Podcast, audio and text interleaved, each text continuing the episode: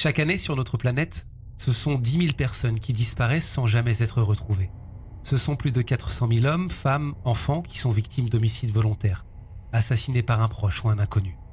Ce sont donc autant d'affaires criminelles et mystérieuses qui se retrouvent à faire la une des infos, des discussions sur Internet, des journaux télévisés, des flashs radio, avec, pour seul objectif, connaître la vérité.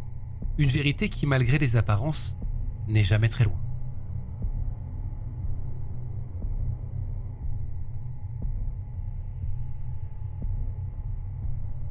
Le samedi 19 janvier 2008, Brianna Denison, une étudiante en psychologie de l'enfant au Santa Barbara City College aux États-Unis, profite de quelques jours de vacances pour rendre visite à ses amis et à sa famille à Reno, dans le Nevada. Le samedi soir, Brianna et ses copines Cathy et Jessica se rendent à un concert avant de faire la fête dans un hôtel et casino. La soirée se termine par un petit déjeuner nocturne au Mel's Diner, juste à côté du casino. Ensuite, direction la maison de Cathy, parce que les filles sont fatiguées. Fatiguées, mais ravies, c'est la fin d'une soirée parfaite. Mais ce que Brianna ne sait pas à ce moment-là, c'est que cette soirée était la toute dernière.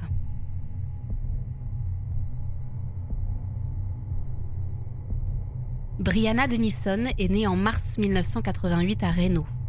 Reno est une ville américaine d'environ 250 000 habitants, ce qui en fait la troisième ville du Nevada après Las Vegas et Henderson. C'est donc dans cette ville que Brianna passe son enfance avec son jeune frère Brighton, sa mère Bridget et son père Jeff. En 1994, alors que Brianna n'a que 6 ans, son père meurt et la petite famille décide de déménager à Mondocino, la ville natale de Bridget, la maman de Brianna. Mais ce changement n'est pas concluant et la famille revient finalement vivre à Reno. Brianna adore voyager, elle a en fait parcouru le monde, Mexique, Japon, Hongrie, France, elle a traversé l'Amérique et a même vécu à Rome, en Italie, pendant un an. Brie, comme ses amis l'appellent, est une personne très attentionnée et depuis qu'elle est adolescente, elle a cette volonté de travailler avec des enfants. C'est comme ça qu'après un premier diplôme obtenu à Reno, elle postule au Santa Barbara City College, où elle est acceptée et où elle étudie donc la psychologie de l'enfant. En 2008, elle est dans sa deuxième année. Les cours lui plaisent vraiment et sur le plan personnel, elle entame une relation avec un garçon de l'Oregon. Brianna est heureuse, tout va bien dans sa vie. Lors des vacances d'hiver de 2008, Brie revient chez elle dans sa ville natale, à Reno, pour passer quelques jours avec des amis et avec sa famille. Elle en profite pour assister à quelques événements et pour faire la fête.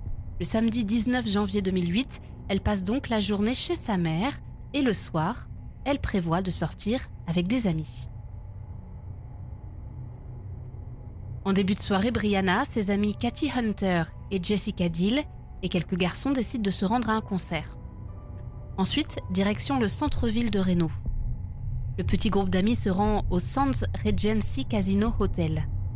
C'est là que les amis passent une bonne partie de la nuit, avant de prendre un milkshake au restaurant du casino, milkshake qui marquera la fin de cette belle soirée. À 4 heures du matin, Cathy et Brianna décident de rentrer se coucher. Elles se rendent au 1395 McKay Court, chez Cathy, juste à côté du campus universitaire.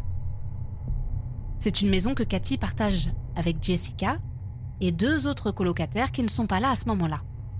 Jessica, elle, est d'ailleurs rentrée un petit peu plus tôt dans la soirée dans cette maison, ramenée par un inconnu, un homme, qu'elle a rencontré pendant la soirée. Cathy se couche dans sa chambre avec son chien, Jessica est dans la sienne, et Brianna s'installe donc sur le canapé du salon, avec une couverture et un oreiller, et tout le monde s'endort.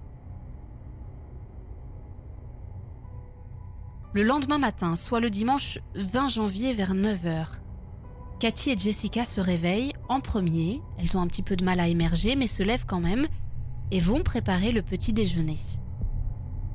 Alors qu'elles se mettent en cuisine, en face du salon, elles se rendent compte, soudainement, que Brianna n'est plus sur le canapé. Alors c'est bizarre parce qu'elles l'ont vue se coucher à 4 heures du matin sur ce canapé en cuir rouge. Brianna était très fatiguée, alors elles se disent qu'elle est peut-être à l'étage, finalement allée dormir dans une des chambres qui était vide, puisque je vous rappelle que les deux autres colocataires n'étaient pas là. Les deux amies cherchent dans les chambres, mais pas de Brianna.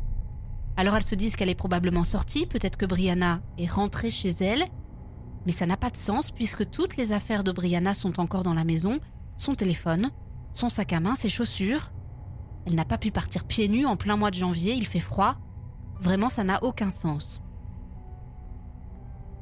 Cathy décide donc d'appeler Bridget, la mère de Brianna, qui lui dit que sa fille n'est pas là, puisqu'elle est censée être encore avec ses amis.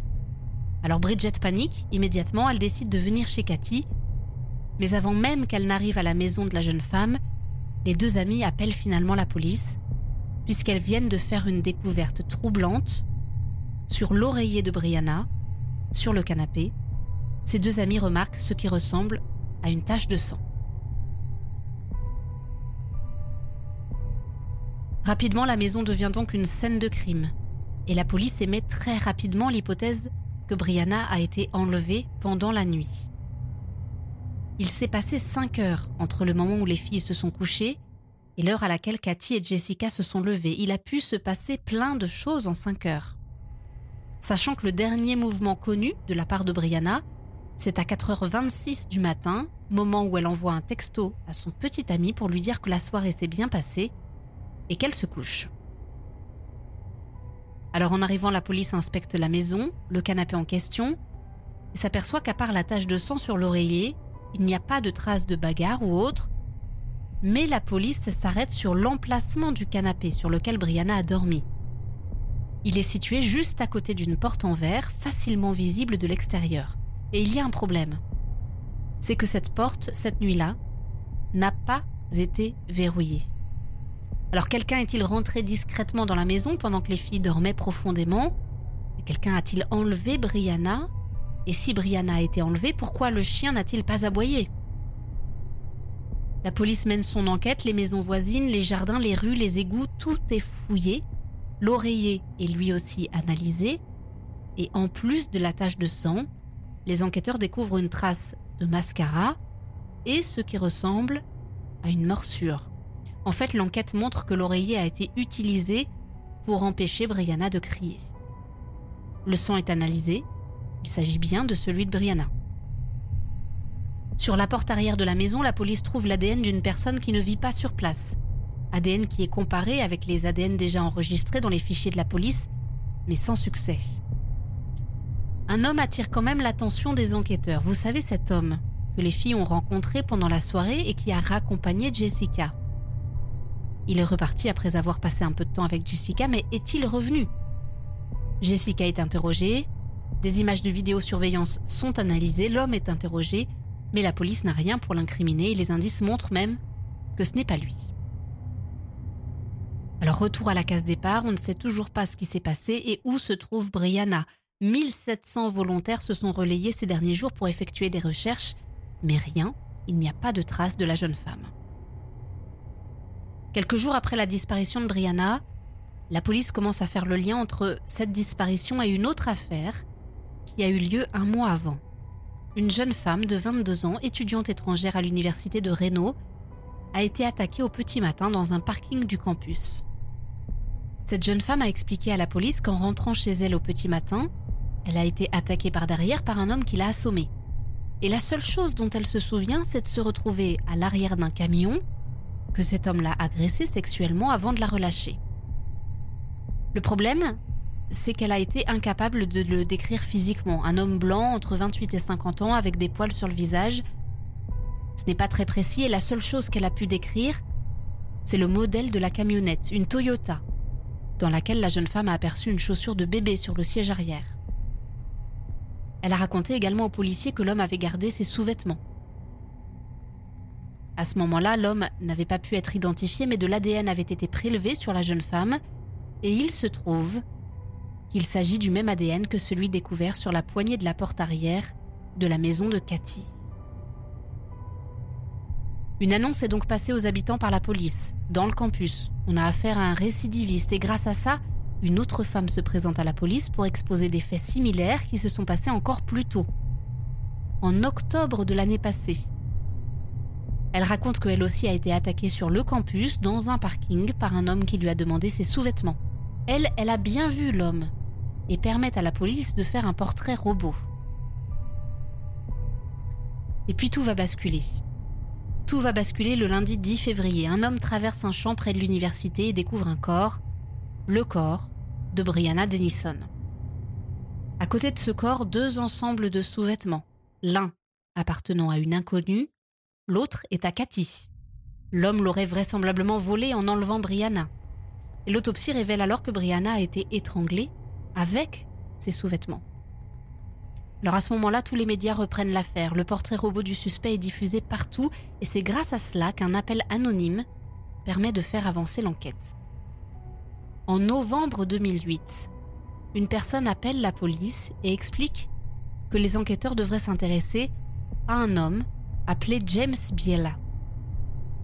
Un homme qui, selon cette personne, possède plusieurs sous-vêtements féminins chez lui. Alors la police mène une enquête et découvre que non seulement James Biela possède bien une camionnette du même modèle que celle décrite par les victimes, mais en plus, il ressemble au portrait robot. Et James est papa d'un garçon de 4 ans, ce qui pourrait expliquer la chaussure de bébé aperçue dans le véhicule par l'une des victimes. Chose troublante, quand en février le corps de Brianna avait été retrouvé, James Biela avait démissionné de son travail et quitté la ville, avant de revenir plusieurs semaines plus tard au volant d'une nouvelle voiture. Alors lorsque la police épluche le passé de James, elle découvre que l'homme a été dans la marine, mais qu'il a été réformé à cause de sa consommation de drogue, qu'il buvait pas mal, qu'il a déjà eu des problèmes pour des faits de violence, elle décide donc de l'interroger. Lors de l'interrogatoire, James commence à devenir un petit peu nerveux. D'ailleurs, il refuse de donner un échantillon d'ADN sous prétexte qu'il assure qu'il est innocent et que ça n'a donc pas de sens. Il assure également qu'il a un alibi puisqu'il se trouvait avec sa petite amie Mila. Alors la police évidemment vérifie cet alibi et il se trouve que Mila n'est autre que la personne qui a passé le coup de téléphone anonyme à la police pour dénoncer James et sa collection de sous-vêtements féminins une collection qu'il gardait visiblement à l'arrière de sa camionnette. D'ailleurs, Mila est tellement convaincue que son compagnon n'est pas tout blanc qu'elle accepte que la police prenne un échantillon d'ADN à leur fils de 4 ans parce qu'en testant l'ADN du fils, on trouvera celui du père. Et ça correspond, ça correspond avec l'ADN trouvé sur la poignée de la porte et sur la jeune femme agressée sur le campus universitaire. James Biela est immédiatement arrêté le 25 novembre 2008 pour une série de viols entre autres. Il est jugé en 2010 et plaide non coupable. Le jeudi 27 mai 2010, James Biela a été reconnu coupable du meurtre de Brianna Denison. Les jurés l'ont déclaré coupable de tous les chefs d'accusation, notamment pour l'enlèvement, l'agression sexuelle et le meurtre de Brianna, ils ont condamné James Biela à la peine de mort. Le 30 juillet 2010, James Biela est déclaré coupable de viol et d'agression sexuelle contre deux autres jeunes femmes. Il a fait appel de la décision devant la Cour suprême du Nevada, un appel rejeté par la Cour le 12 juin 2019. Et en avril 2022, un tribunal d'État du Nevada a rejeté un deuxième appel de James Biela il est encore actuellement dans le couloir de la mort à la prison d'État d'Ely, dans le comté de White Pine, dans le Nevada. Cette prison est considérée comme un établissement à sécurité maximale.